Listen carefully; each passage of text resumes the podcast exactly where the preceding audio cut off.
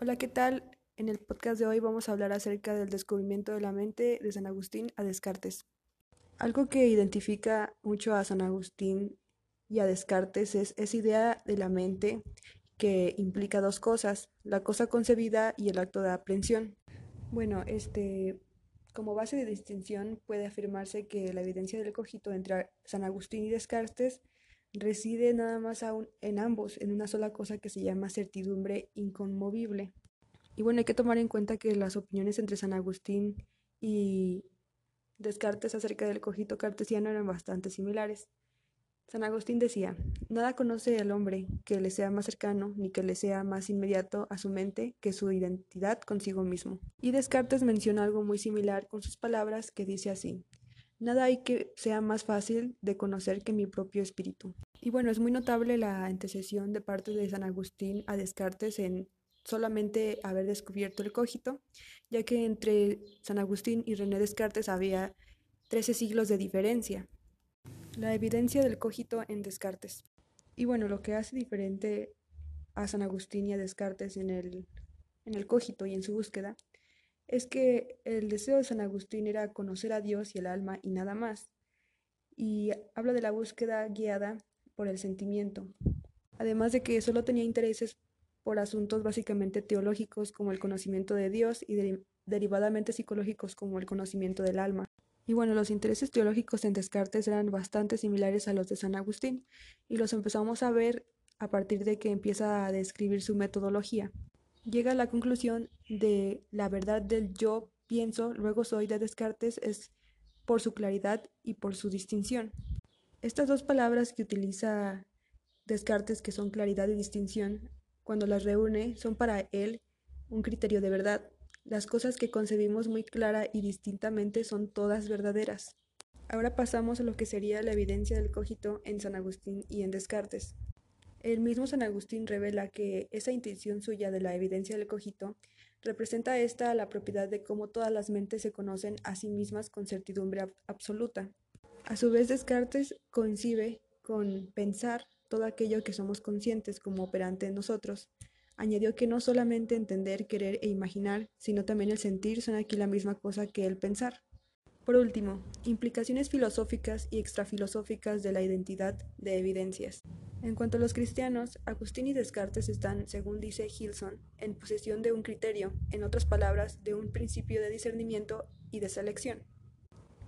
Añade también que, entre la incertidumbre de una razón sin guía y la certidumbre de una razón dirigida, no vacilar. Descartes mantuvo por ende su interés en probar la existencia de Dios. Esto sugiere que la idea potencialmente innata de Dios se actualiza orientándose hacia Él cuando Descartes se rodeó de esta tradición agustiniana durante su relación con el oratorio, fue cuando habría esclarecido, junto con otro agustiniano, que con él empezó la redacción del ensayo metafísico, que esto es de las meditaciones. Y bueno, vamos a hablar ahora acerca del libro del Marqués de Sade titulado Filosofía en el tocador. Y bueno, para comenzar, el sadismo es un término derivado de Sade, que fue un escritor y filósofo francés del siglo XVIII. Por lo general es una práctica que, en la que se obtiene que una persona obtenga placer derivado del dolor. Es una conducta o comportamiento sexual que consiste en infligir sufrimiento físico o psicológico a otra persona para experimentar excitación y satisfacción sexual.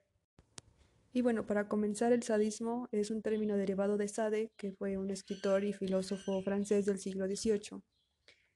Por lo general es una práctica en la que se obtiene que una persona obtenga placer derivado del dolor. Es una conducta o comportamiento sexual que consiste en infligir sufrimiento físico o psicológico a otra persona para experimentar excitación y satisfacción sexual. Y bueno, leyendo el primer diálogo de Filosofía en el Tocador, podemos notar muchísimas características que tiene este autor en cuanto a su escritura o forma de pensar, incluso su misma filosofía. Pues bueno, para su época, el Marqués de Sade fue entendido como una incitación al crimen y a la perversión. Más que nada yo lo entiendo como un hombre con sed animal hacia la perversión y al búsqueda del placer excesivo. Con lo poco que pude leer, el autor tiene una visión bastante amplia acerca de la libertad moral y a lo que él cree que es algo bueno o malo. También cabe destacar que su forma de pensar y escribir y de expresar ideas era algo bastante avanzado a comparación de la época en la que le tocó vivir. Además de que expresa la sexualidad y pláticas entre sus personajes como si fuera algo natural, cosa que hasta la época no se ha podido lograr respecto a los tabúes y es algo que lo ve bastante normal. Bueno, respecto a eso, la sexualidad es algo natural, pero me refiero a lo natural con pláticas incluso de lo que van a hacer o el planeamiento de estas prácticas como si fuera una pues una plática normal de algo casual. Él lo hace ver como algo totalmente común entre sus personajes y en el ambiente en el que se desarrollan. Este autor tiene muchísimos puntos malos a tratar ya que justifica en ocasiones crímenes como homicidio, conductas violentas e incluso la pedofilia. También se ha notado que tiene una visión bastante machista de la mujer, por lo tanto tiene bastante crítica en cuanto a su obra por esas mismas razones. Y bueno, respecto al primer diálogo en el libro de Filosofía en el Tocador, podemos notar muchísimas cosas bastante curiosas que este autor señala o hace mucho énfasis. Por ejemplo, los diálogos entre las dos personas que son las señoritas de Saint-Ange y el caballero. Bueno, el caballero es un personaje en el cual la señorita Saint-Ange está invitando para hacer una práctica con una chica llamada Eugenia, que por cierto es menor de edad. Y bueno, el primer diálogo consiste simplemente en el planeamiento o lo que quieren hacer con la chica cuando llegue al lugar en el que se encuentra la señorita de Saint Ange. Bueno, con la simple plática de entre estas dos personas se puede tener una amplia visión de lo que se trata, más que nada de prácticas ilegales, porque la chica es menor de edad, tiene 15 años, entonces este se nota ahí como que la falta de moral entre esas dos personas al querer involucrar todavía a dos hombres más y al momento de que el caballero está contando sus vivencias también con estas dos personas, que por obvias razones son, son actos sadomasoquistas. Y bueno, las acciones que describe la señorita de Saint Ange con Eugenia y con lo que ha provocado en su familia, da mucho a pensar acerca de que no tiene una visión muy arraigada hacia la moral. Más bien, los placeres rebasan su razón y la hace actuar con, pues se podría decir, a un nivel animal en cuanto a sus deseos sexuales. Y bueno, la conclusión que llego yo al leer estos diálogos entre estas dos personas es que no tienen un sentido de la moral muy arraigado, ya que se dejan influenciar más por los placeres, incluso hasta el punto de cometer crímenes sin estar conscientes de eso. Incluso es muy identificable que los personajes tienen deseos y conductas muy egoístas sobre otras personas. No ven más allá de los intereses suyos o, de que puedan dañar a la persona, sino de que quieren cumplir sus fantasías y no les importa totalmente lo que la otra persona sienta o si incluso el acto puede llegar a ser ilegal. Y es increíble también el hecho de que les atrae bastante lo que es el sentido de la pureza y todo lo que viene arraigado a eso de los niños también, como el sentimiento de la pureza o de la bondad para ellos es como algo fetichista o que les causa interés sexual. Es algo también que es muy identificable durante el diálogo que tienen estas dos personas al hablar de la chica Eugenia.